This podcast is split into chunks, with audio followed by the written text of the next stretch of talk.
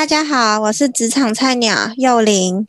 大家好，我是职场油腔滑调老鸟 CJ。我是职场大叔 Vincent。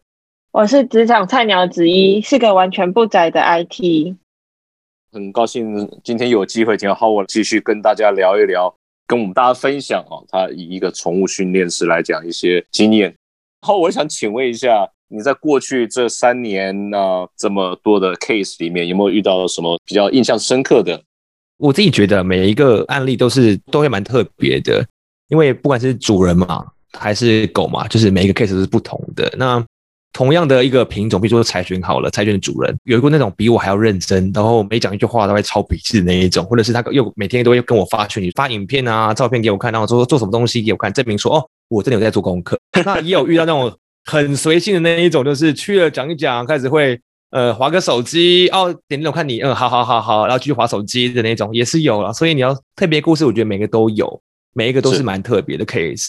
但但真的遇到我蛮印象深刻的是两三个左右，那是在上课前，家人都觉得说再不找训练师，就真的要 要再不需要这狗狗的问题，就是要把那个狗狗送走啊、丢掉啊、弃养之类的。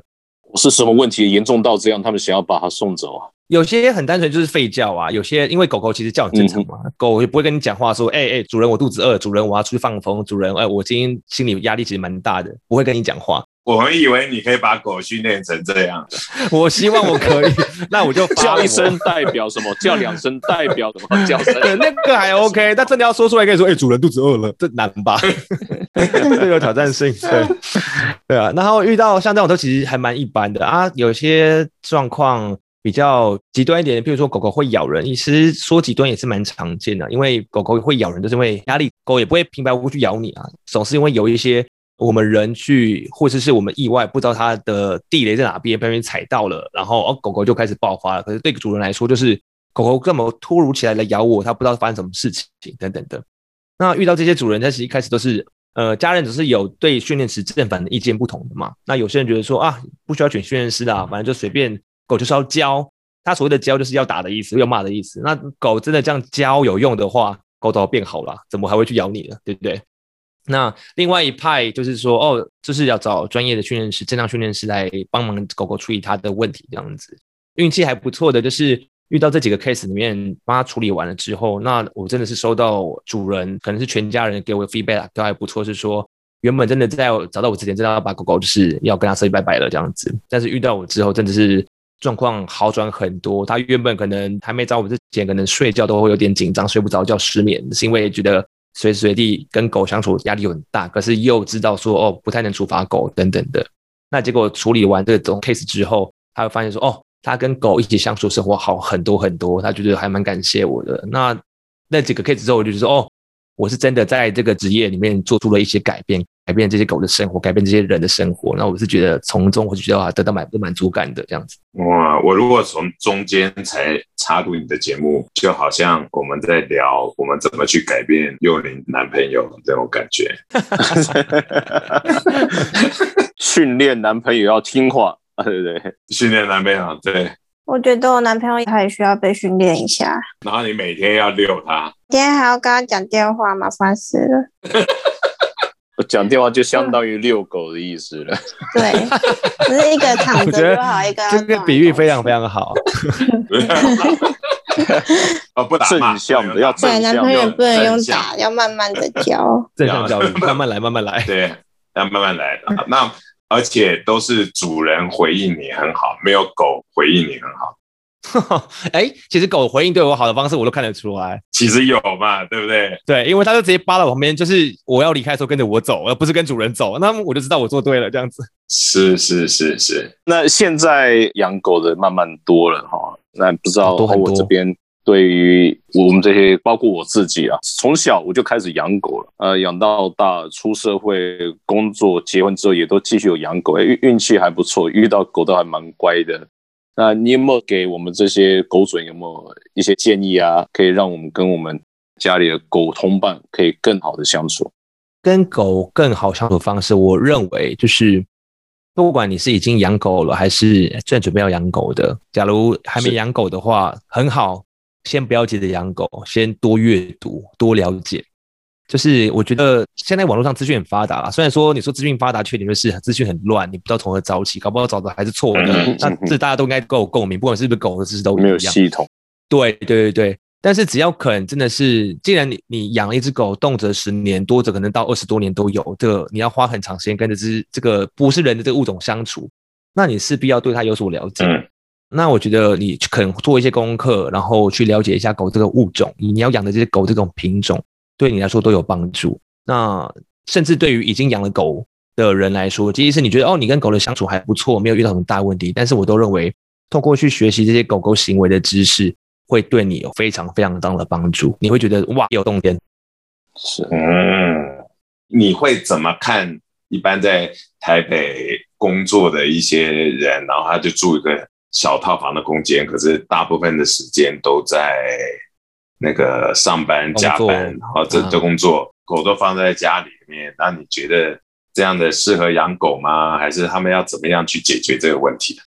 是是，我先从开始要养狗的时候，你要做什么功课好了，然后我们再慢慢把那个漏斗那个慢慢漏出来说，哦，你真的是没有时间跟狗相处怎么办？这样子，我我会我会建议这样子，是我倒不觉得我会阻止别人养狗。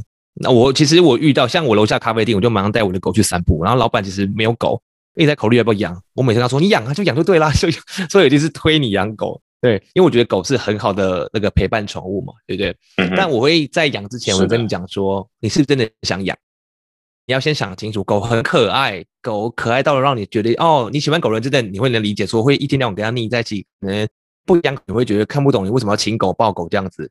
但我觉得，你说你真有萌生出要养狗这个念头的话，先抓着这个念头，等个几个礼拜到几个月，我都觉得不为过。慢慢让这个念头在你心中去萌发之后，你真的觉得几个月到了，还说，哎，我真的养狗的念头还在，而且还蛮强烈的，那你再去往下进行也不迟。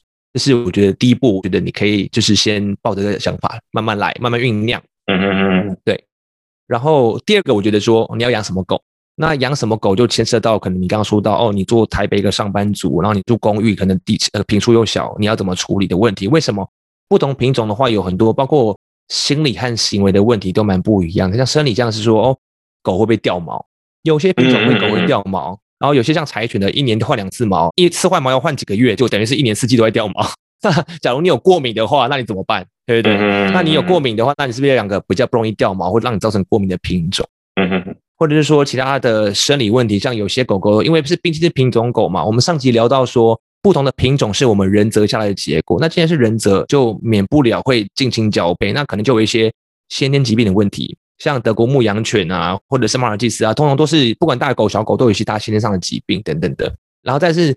行为问题的话，那行为问题就牵涉到，比如说刚刚讲到说，呃，品种不同品种的大小，有有些大狗就非常需要别人的关注和运动量，可能你跟它活动要大。那你虽然说我不认为说你是住小平数你就不能养大狗这件事情，因为只要你跟狗狗的互动足够，然后散步量、运动量够的话，那你养大狗也无所谓。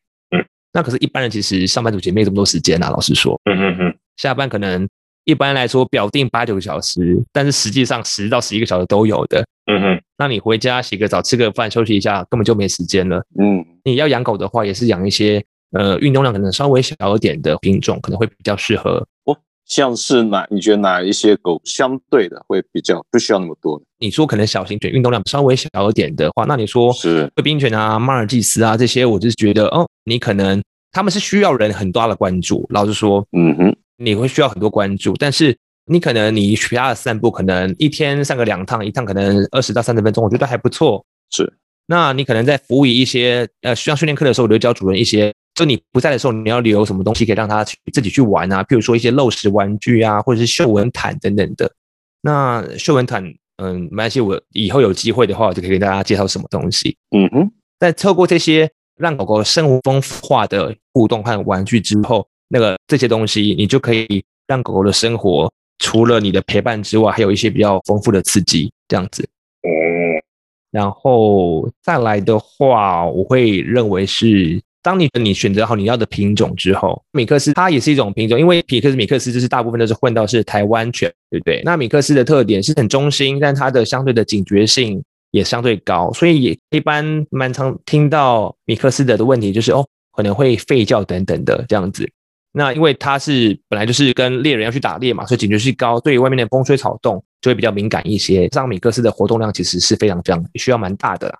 那之后我会觉得说，当你做好准备之后，那你要这个思考说，我是真的准备好了。所以刚刚讲到了，狗狗生命动辄十几年、二十年。那假设你真的没有准备，你到时候受不了弃养或送养，其实狗狗来说都是很要不得的事情。因为对狗来说，只要被送走原本的生活环境，它的压力会变得非常非常大，它会开始变得比较焦虑一些些。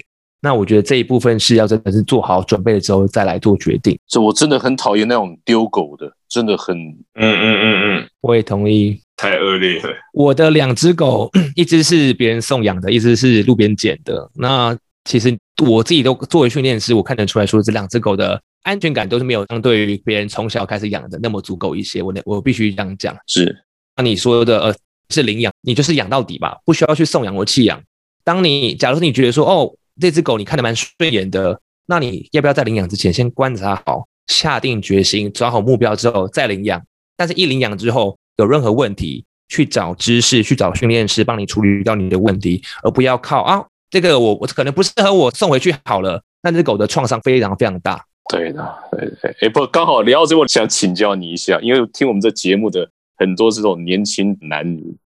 男女朋友一起养狗，到了分手的时候，狗应该很难过吧？我要选择跟妈妈走，还是选择跟爸爸？你有钱的，这个 有钱。哎哎，这个说的非常好，说的非常非常好。因为我刚刚忘了讲一件事，你要养狗之前，你要想一件事情，你要有两个东西，要么你要有钱，要么要有时间。嗯，对对对。因为你看，要有钱的话，你要看兽医嘛，吃跳蚤必吃药嘛，然后去美容嘛，对不对？然后你去玩还要选宠物空间才能去之类的。是的。然后要么有时间的话，你散步陪玩训练都要花时间。那一般上班族真的是思考好再决定要不要养。嗯嗯嗯嗯嗯。这是刚刚这个案例的话，你会怎么去说决定跟男朋友还跟女朋友？因为这个确实我们偶尔都会听到，这个是很现实的一个问题。我相信对狗狗一定很不好，就像你说的，它换环境或者是少一个人，它心理创伤也会很大。我相信，我认为啦，就是当真的是要，当然不要有最好，但是真的有意外，不管是你男女朋友分开，然后狗狗要有归属的话，我认为不要让狗狗的变化太剧烈，让它慢慢适应。即使你已经看腻，可能讨厌你身边这个人也一样。嗯哼，为了你把你狗当自己的小孩嘛，是你要为他。离婚之后，小孩探视权，比如说哦，一周看几次，一周几次，会慢慢去循序渐进，让它慢慢推进嘛。嗯哼，对狗来说也是一样啊。假设你真的两个人分开，搬离到不同环境，那也许为了狗考量，那你要不要先让它适应了这些环境之后，新环境，然后再慢慢带过去等等的。那就是说，你说要跟谁，两个里面，他一定有一个比较亲密的这个人，狗会跟他关系比较好的那个人，一定会有一个。假如能的话，让他跟让狗狗跟这个人会，我认为是对狗来说比较变化不会很大、比较好的方式。嗯嗯嗯，OK。哦，不不是啊，就是我们本来想说，你有没有接别的业务，然后你有也帮忙处理一些感情问题，那就变成那个变成开律师楼了这样子。不是也有那个什么那种医疗用狗嘛？狗自己的工作是专门去帮助一些有需要的人，不只是导盲犬。就是那种心理上面有需要的人，确实有这个工作在，对狗狗啦，对狗狗的工作。台湾其实有个组叫做狗医生的样子，哎，狗医生，对对对对，哎，专门辅导你的我，看是不是可以变成一个陪伴犬，像有人，呃，可能是。呃，心理疾病啊，或是四肢不便啊，或者是中年可能之类的，他需要一些，因为很大家都知道说，当狗陪你的时候，你就是狗和人会有个绑定在，那是会刺激脑内多巴胺分泌，是让你感到到心里安定和快乐的激素。嗯哼嗯哼，那狗的确能让你觉得觉得啊，身体欢愉这样子。是的，那就不晓得是到底是它在导引改变我们的行为模式，还是我们在改变它？互相的。互相的，那那 换成你要给他钱，他就直接换成罐罐就好了，不用给钱，给肉就好了。妹妹，对啊，都没讲话，没有，还有说，那你有没有报税？有没有报税的问题？个个人所得税减免可以把养小狗拉进来，不行，跟想养养爸妈养小孩一样，他也是我小孩呀，为什么不行？这个很合理，那个很重大支出哎，不行，没赛。是啊，重大支出了，那大家就更会去养狗狗，不去养小孩。对啊，买狗食为什么不能开桶边？买狗食不能可以开桶边吗？为什么买狗食不可以开桶边？呃，它是科技业的，科技业为什么要买狗食呢？跟它营业项目不符合啊。不知道，就把它放在杂费里面就好了。我员工都吃狗食，这样对啊，你可以放在伙食费里面啊。可以啊，就是我一个做做员工，有个员工只吃狗食，员工很合理。对啊。后我可不可以最后的时间再跟我们讲一下，我们要怎么样才能找到你啊？因为我自己在 Facebook 上面有我的粉丝专业，可以到 Facebook 上面搜寻宠物行为训练师 Howard 唐荣基，我的本名叫唐荣基。OK，对我我们也会在我们的那个 Podcast 上面把那个 Howard 的资讯也会列在上面。下次希望再有机会把用您的男朋友，然后也送去训练一下喽，练一下。这个会不会又被剪掉？谢谢，拜拜，谢谢，拜拜。